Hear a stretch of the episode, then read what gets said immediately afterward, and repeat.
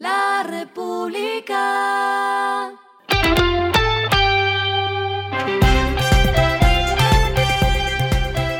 Al final de la jornada, esto es lo que debes saber sobre el comportamiento de los negocios, las finanzas y la economía. Las movidas de hoy fueron.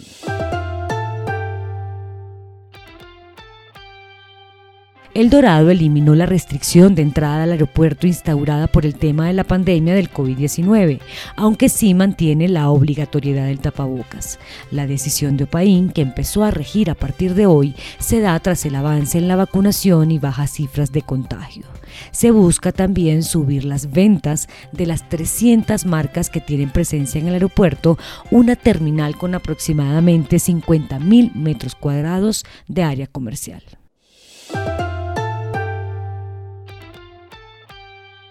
Promigas y TGI, filial del Grupo Energía de Bogotá, realizaron las pruebas de flujo de gas natural del tramo Ballena-Ato Nuevo, que une al interior del país con la costa caribe. Con esto se hace posible el flujo en ambos sentidos, aumentando la confiabilidad y la seguridad del abastecimiento de gas natural.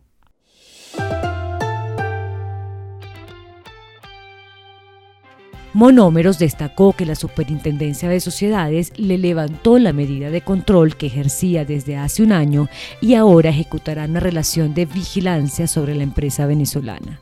El presidente de la compañía, Guillermo Rodríguez, indicó que esta decisión implicará una reanudación positiva de sus líneas de crédito, además de su relación con los proveedores. Lo que está pasando con su dinero.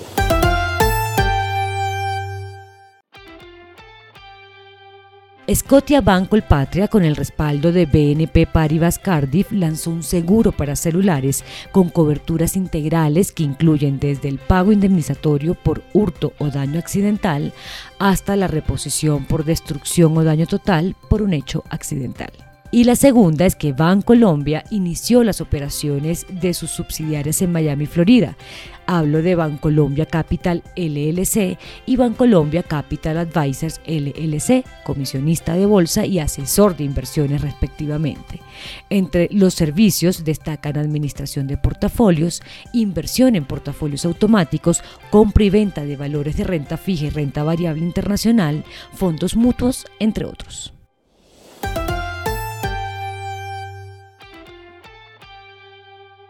Los indicadores que debe tener en cuenta. El dólar cerró en 4.272,82 pesos, bajó 35,87 pesos. El euro cerró en 4.381,52 pesos, bajó 29,01 pesos. El petróleo se cotizó en 91,54 dólares el barril. La carga de café se vende a 2.240.000 pesos y en la bolsa se cotiza a 2,83 dólares. Lo clave en el día. La ministra de Ambiente, Susana Muhammad, radicó hoy ante el Congreso el proyecto de ley que busca prohibir el fracking en Colombia. El documento, que según la fusionaria fue radicado por más de 60 congresistas, no solo buscará acabar con el fracking en el país, sino también con todos los procesos no convencionales. A esta hora en el mundo. No se sabe si es alegría de Tísico, pero en Estados Unidos hoy se registró una buena noticia. El índice de precios al consumidor de Estados Unidos, es decir, la inflación, fue de 8,5% en julio, una cifra que sigue siendo alta pero menor al aumento de 9,1% registrado en junio. Una disminución del precio de la gasolina compensó los aumentos en los costos de los alimentos y la vivienda. Y el respiro económico tiene que ver con este dato.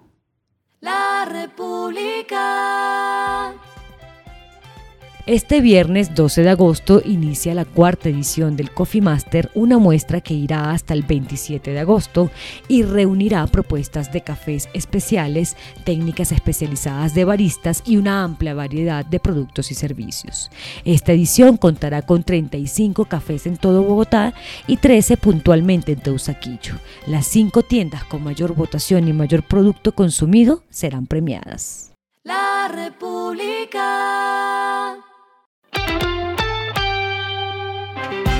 Y finalizamos con el editorial de mañana. El grueso de los impuestos viene de las empresas.